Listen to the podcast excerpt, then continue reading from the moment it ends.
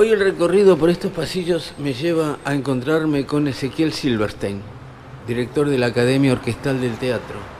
Y eso me hace pensar en lo importante de este descubrimiento de los artistas. El comienzo de la historia de estos chicos que llegan con sueños, con historias y con ganas. Bueno, todo eso depende de Ezequiel, que me espera en el Salón Dorado.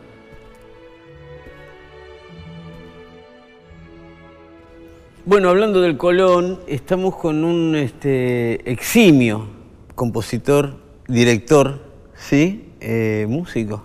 ¿Cómo estás, Ezequiel Silverstein?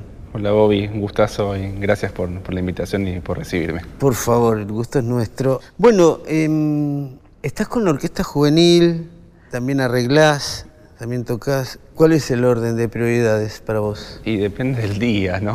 Ah, va, oscila.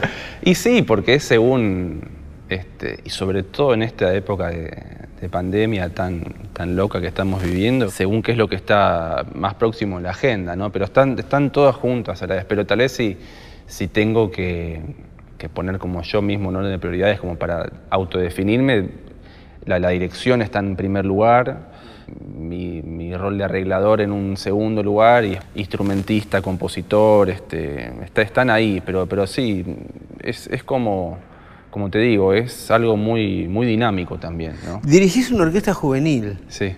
Eh, no es fácil. No, es mucho más difícil que, y el compromiso sobre todo, que una orquesta profesional. Contame un poco. Bueno, eh, ahora desde ya este, cuatro años que soy el, regente y director musical de la, de la Academia Orquestal, ¿no? de la Orquesta Académica del Instituto Superior de Arte acá del Teatro Colón. Tuve mi, experiencia previa antes con, con Mario Bensegri en la, en la Juvenil Nacional y bueno, está en la responsabilidad sobre todo de que muchas de las grandes obras que abordamos en orquesta, por primera vez esos chicos la están tocando ahí, ¿no? en esa etapa que pasa con nosotros. Y, y a todos nos marca, ¿no? La primera vez que la escuchamos, la primera vez que la tocamos, la primera vez que estudiamos esa obra. Entonces, como que siempre cuando hacemos un Beethoven, un Brahms, un Mahler, este, esas obras tan, tan grandes y tan importantes en la formación, como que digo, quiero dejarles una impronta a los chicos de que, de que estuvo bueno lo que trabajaron y que aprendan algo, ¿no? ¿Chicos de qué edad estamos hablando? Bueno, el promedio es entre 23 y 24 años, pero tenemos más jóvenes, el, o sea, el límite es 30 años, pero tenemos chicos de 16, de 18, de toda la Argentina. Eso estoy muy contento que en los últimos años han aparecido, o sea, no solamente de la ciudad de Buenos Aires y la, provincia, sino que del sur, del norte, del centro de el Cuyo realmente, y bueno, también Latinoamérica, ¿no? Chile, Bolivia, Perú, Venezuela, Colombia. es para chicos que ya se iniciaron, digamos. Sí, sí, no, es, no, es, para aprender el palote. No, no, al contrario, es un instituto superior justamente y la, educación en todas sus carreras es superior. Tienen que dar un examen de ingreso muy, muy difícil, muy, muy complejo, digamos, hasta eh, similar a los concursos que se rinden acá en el teatro para integrar las orquestas. Y todos los años tenemos muchísimos interesados, o sea, se renueva. Me imagino, me este, imagino, es la, Academia del Colón. Y sí, todos aspiran, la verdad, que a estar por, por digamos, pasar por ahí. Y tenés una, tenés una gran parte de, rock en tu ADN, digamos. Y sí. Eh, sos como sobrino de Sujatovich, del gran Leo Sujatovich. Como soy, sí, del hermano de mi mamá, Leo. Leo este... Sujatovich, que fue, eh, para los que no entienden, fue parte de, la mística de una de las más grandes bandas del rock argentino que fue Spinetta Jade, ¿sí? Lo cual te lleva a ser primo de Mateo Sujatovich, que está teniendo un descomunal éxito. Orgullosísimo de él, totalmente. Y también trabajaste con Fito Páez. Sí, trabajamos constantemente con Fito. Este, de hecho, lo conocí trabajando con, Leo en el álbum Canciones para Aliens, donde yo ahí, digamos, como un poco me encargué de preparar los materiales orquestales y demás. Después me invitaron a México a a preparar la orquesta para la presentación del disco y muchos años después Fito me convocó para arreglar, dirigir la música de una película que él hizo, Camino Sinuoso, de Juan Pablo Colotzieg, con toda música de Fito. Y a partir de ahí empezó una montaña rusa, Carnegie Hall en el 2018. Ah, estuviste en el Carnegie. Sí, yo dirigí, tuve que conseguir armar la orquesta, rearreglar, hacer arreglos nuevos de todo el show con su banda y la orquesta de Nueva York. Y eso fue también, mira, te lo cuento y me volví a erizar la piel entrando ahí. Este, y después lo, último muy lindo que hicimos fue el álbum La Conquista del Espacio, en el cual, eh, con arreglos suyos, yo los terminé de orquestar en cuatro temas, que bueno, el disco acaba de ganar por primera vez en un, Grammy de la Academia Norteamericana como mejor álbum de rock latino. Claro. Entonces, bueno, nos une ahí una, eh, una relación profesional muy linda y sobre todo amistad también.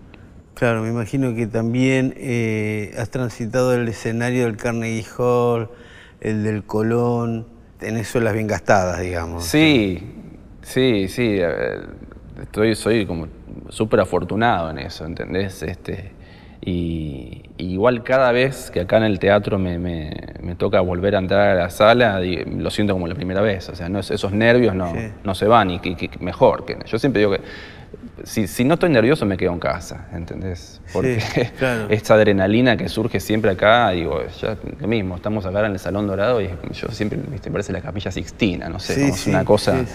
Este, así que muy afortunado de, ser parte. ¿Y cuando estás en tu casa, qué es el, relax? ¿Entra la música en el relax? Sí, obvio. Tengo un hijo de dos años que, le gusta mucho la música porque siempre la escuchamos en casa, obviamente mucha música infantil, ¿no? Este, mm. Pero de repente voy y digo, pruebo a veces, digo, a ver, pruebo con esto. ¿Le tocas? Toco, sí, obvio. Este, eh, qué sé yo, le gustan las canciones de... ¿Qué repertorio tienes en tu casa vos? Uh, bueno, qué sé yo, de, todo, ¿no? Este, pero a él le gustan, por ejemplo, mucho las canciones de Vivito Coleando, de Carlito Gianni. Este, claro. Entonces tocamos esas, este, qué sé yo, las, clásicas tipo del, del jardín, ¿no? Este, también.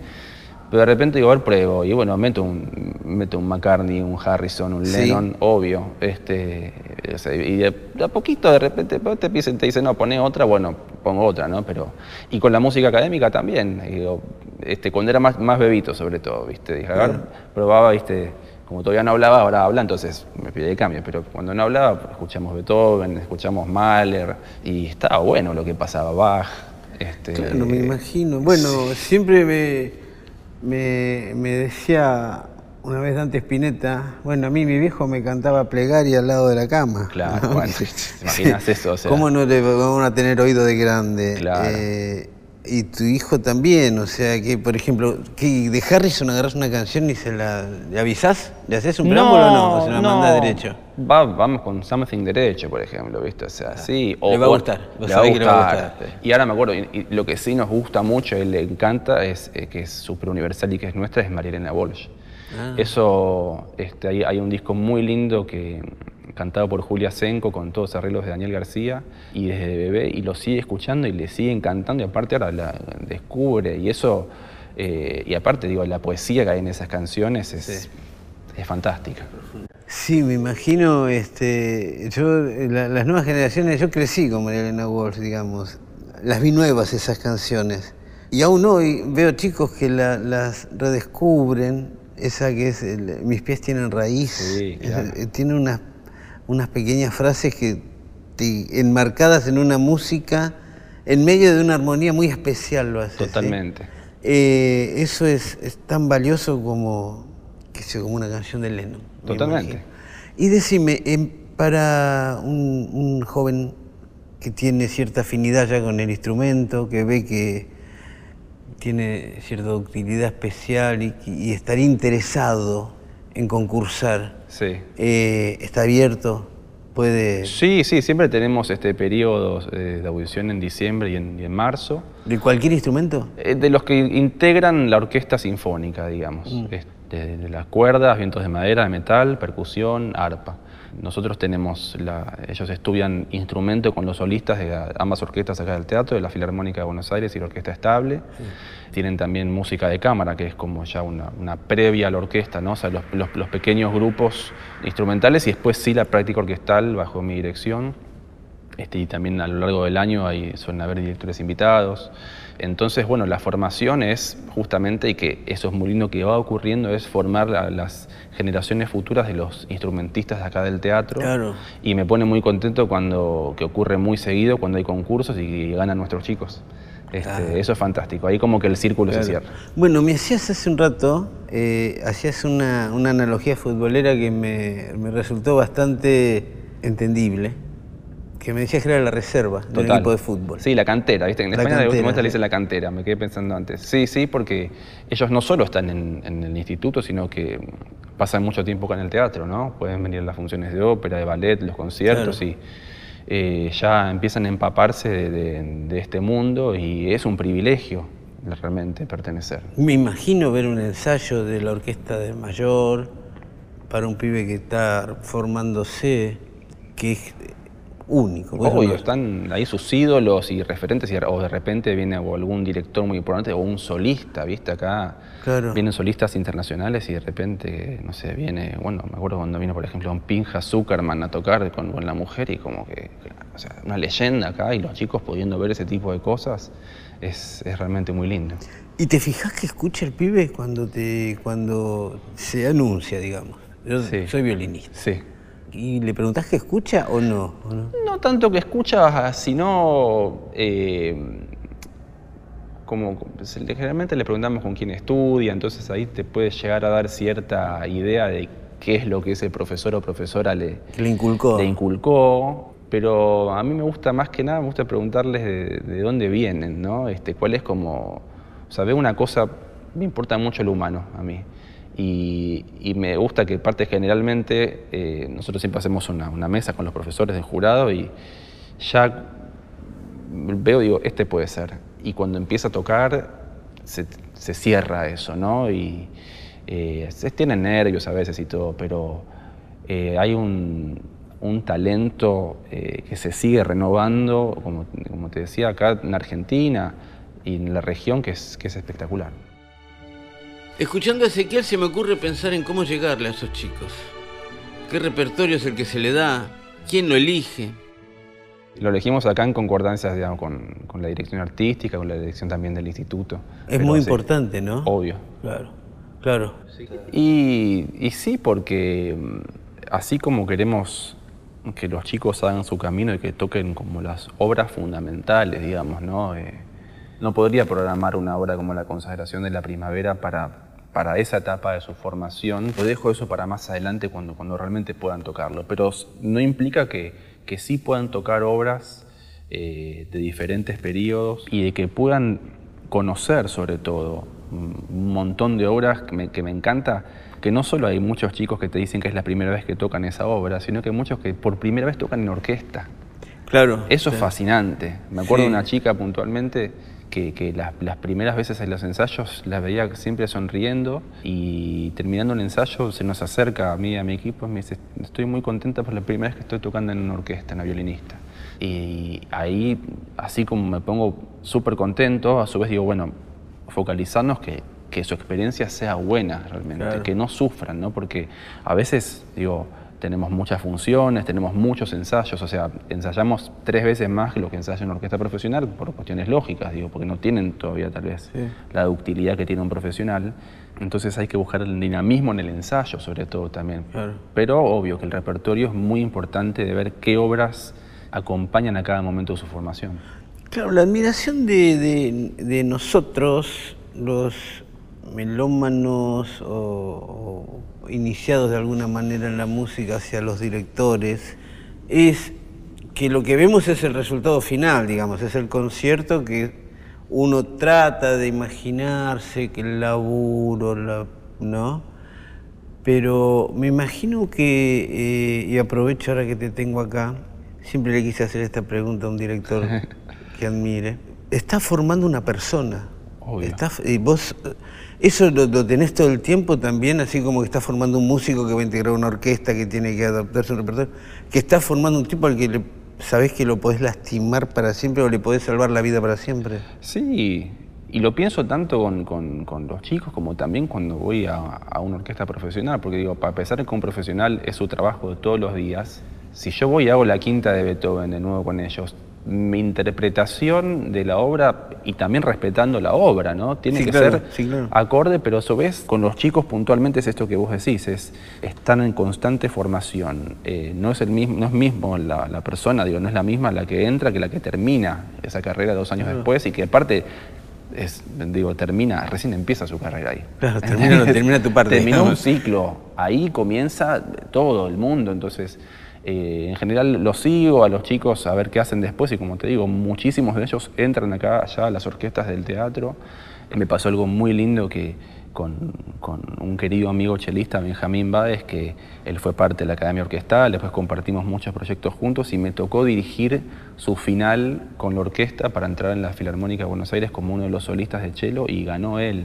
Eh, y fue muy emocionante eso, eh, porque, se, como te decía, se cierran esos círculos y decir, bueno, acordarme de ese concierto que hicimos acá juntos, este, yo como invitado en la orquesta y él siendo parte alumno todavía súper joven, y así con, con o sea, cada, cada chico de esos y cada chica es una historia gigante, ¿no? Sí, sí, claro. Y, vos en lo personal, eh, ¿cuál es el instrumento con el que más te sentís con el que más te relajás, digamos, con el que más te dejas ser? Eh, bueno, es como que me va, me va un poco cambiando con, los años, ¿no? Ah, este, de hecho, sí, cuando, cuando empecé a, interesarme a la, dirección de, orquesta, me gustaba mucho el clarinete, por ejemplo. Quise estudiar en algún momento, o sea, no, no estudio también está bueno derribar algunos de esos mitos que ¿viste? la gente piensa que tal vez un director de orquesta tiene que saber tocar todos los instrumentos de la orquesta y no hay nada más lejos que eso. Yo pensé eso este, mucho tiempo, me, lo dijo, me lo dijo un director de orquesta, pero claro, o sea, yo creía que sabía tocar todo. Hay algunos, este, el maestro Dime que toca el violín, toca el corno, toca los timbales, él es, eh, uno en un millón, pero digo, hay que conocerlos muy bien, eso sí. No significa, o sea, el no tocarlos no significa que no, no puedas conocerlos muy bien técnicamente sobre todo, porque en el momento justamente de esto que vos decías del trabajo, que es donde realmente está nuestro trabajo en los ensayos, cuando podés comunicarte ya en un lenguaje dentro del mundo del instrumento, la conexión que se hace con el músico es mucho más cercana. Y bueno, y, en las cuerdas justamente nombré el violonchelo y para mí es, sigue siendo, hoy antes de venir acá estaba haciendo un arreglo para un cuarteto de cuerdas que tengo que grabar y el cello es el instrumento que para mí más se asemeja a la voz humana, sobre todo. Entonces, y, la expansión de su registro y el color que tiene el instrumento y su utilización, por ejemplo, en, música para, para, series y para películas, es un instrumento que siempre refleja para mí las emociones más, más transparentes, digamos. Sí, sí, eh, estaba pensando en un... Eh, había un disco de Zeppelin muy interesante con cuerdas. Eran, era muy fan Jimmy Page de toda la cosa de... Sí, sí, sí, Y eso acercó a, mucha, a muchos sordos a la música clásica. Es una gran puerta de entrada eso. Sí. Eh, vos sabés también que estás este, generando una gran puerta de entrada para muchos chicos que hoy no saben que pueden llegar a tocar en una orquesta, ¿no? Y está buenísimo. eso es muy importante, muy importante más allá de la música y de la orquesta y de todo, que el pibito puede estar dando vueltas en su cabeza algo que no sabe qué es y se... Y decime una cosa, cuando debe haber un momento difícil que es cuando ves que el pibe no va, ¿no? Es que te llega eso, ah, ¿pasa eso? Eh, ¿O no? Ya en este, en este punto no. Sí pasa porque lo importante es que, que no piensen que ya dieron la audición, entraron y se sacaron la foto acá en el teatro y ya listo, ya saben tocar como Yaya Heifetz, o sea, no, recién ahí, porque como decía hace un rato, empieza la cosa. Entonces hay que hacerles un seguimiento que lo hacemos con todos sus profes y todos los que los rodeamos a los chicos y, cada tanto eh, también como un poco así, tengo ese rol de director técnico, digamos, de sentarse a hablar con el jugador y decir, bueno, ¿qué está pasando? ¿no? Pues los veo también. A veces los chicos, como cualquiera, llega al ensayo y está, uno le ve la cara o estuvo llorando o está cansado o o está mirando para cualquier lado en el ensayo, entonces, bueno, intervalo, hablamos qué, está pasando y ahí uno se entera de, eso, ¿no? O sea, que el músico cuando viene al ensayo viene con todo su día y su, carga y está buenísimo que durante tres horas pueda hacer música y este, abstraerse, ¿no? Pero no deja de, de preocuparse, ¿no? O sea, por una cosa, por ejemplo, con los chicos, el celular, ¿no? O sea, yo obviamente no, no, permito que hayan celulares durante el ensayo y de repente cuando alguno veo que está ahí este, medio, pobres ellos, las, las, trompetas que de repente tienen 60 compases sin tocar y bueno, justo hay un partido y se ponen el teléfono ahí para verlo y yo, ¿qué, hago? ¿Les digo algo o no les digo? Mientras no me interfiera en el trabajo que estamos haciendo, bueno, son chicos. Pero si no, bueno, vamos a hablarlos y, y sobre todo educarlos para lo que viene después. Claro, ese, esas nuevas tecnologías también te, tenés que ver con eso. Eh, yo la otra vez estaba viendo unos, unos chicos que hacen trap, que tocan cinco o seis canciones cada uno por turnos, y lo que notaba era eso, que todos miraban la letra en el teléfono. Sí. Es como una especie de instrumento más, ¿no? Totalmente. Eh, y no se lo puedes sacar. No, no, hay que... El había anotado todo en el teléfono, estaba, no, tenía toda esta canción anotada en el teléfono. Empezó la base, que es bastante monótona siempre, y el pibito sacó el teléfono, lo puso como en un pequeño atril que tenía y leía el teléfono todo el tiempo. Y eso, ese, no podés pelear contra eso. No, ¿no? y es como dice, si no podés con eso, unite, ¿viste? Y, y, bueno, en el buen sentido, los chicos de repente también bajan una partitura y se ponen a leer de ahí, digo, y les mandamos cosas, utilizar la tecnología a favor nuestro. Claro, claro. Y sobre todo hoy que tenemos que utilizar muchísima virtualidad, este, le encontramos la vuelta el año pasado y estamos eh, siguiendo adelante con, con, el piloteo de nuestro barco de la educación musical, este, con, con, la tecnología como un gran aliado. Claro, en esta pandemia que tenemos se han convertido en, en, en hojas de cuadernos ya. ¿Y la música electrónica te puede aportar algo? Yo escucho todo, este, también a veces uno, viste, tiene una escucha activa, es decir, elegí lo que querés escuchar, a veces, yo, estás en un casamiento y, me acuerdo, y me acuerdo que, qué sé yo, viste, a ver, ¿qué hay acá? bueno, acá de repente alguna cosa interesante, pero mm, me parece que, justo tal vez no es la que, la que elijo o... Mm o tal vez más pensando en, no en una música electrónica comercial, sino las, cosas que han experimentado grandes compositores como Stockhausen, como Ligeti, computadora sobre todo como, como, un instrumento más. Claro, bueno, Piazzolla mismo, Obvio. en, la suite troiliana hay electrónica. Sí, sí, eso estuvo buenísimo, con el grupo electrónico que tuvo, innovando. El Salón Dorado del Colón tiene un piano hermoso, que sería una lástima que no escuchemos en este podcast Así que no puedo evitar preguntarle si tiene ganas de tocar algo. No que se le ocurra, a voluntad. no sé, hablamos antes un poquito de, de, la música infantil y de María Elena y me parece que... Sí. Voy a tomar una, frase de ahí, un tema que dijiste y que, suena mucho en casa y que aparte me, parece que emociona mucho. Eh, me hace acordar también a mi, a mi infancia y, y de venir acá al teatro con mi abuela, mis primeras veces, qué sé yo. Es como un poco un recorrido por la vida y puede llegar a ser algo lindo, ¿no? Este,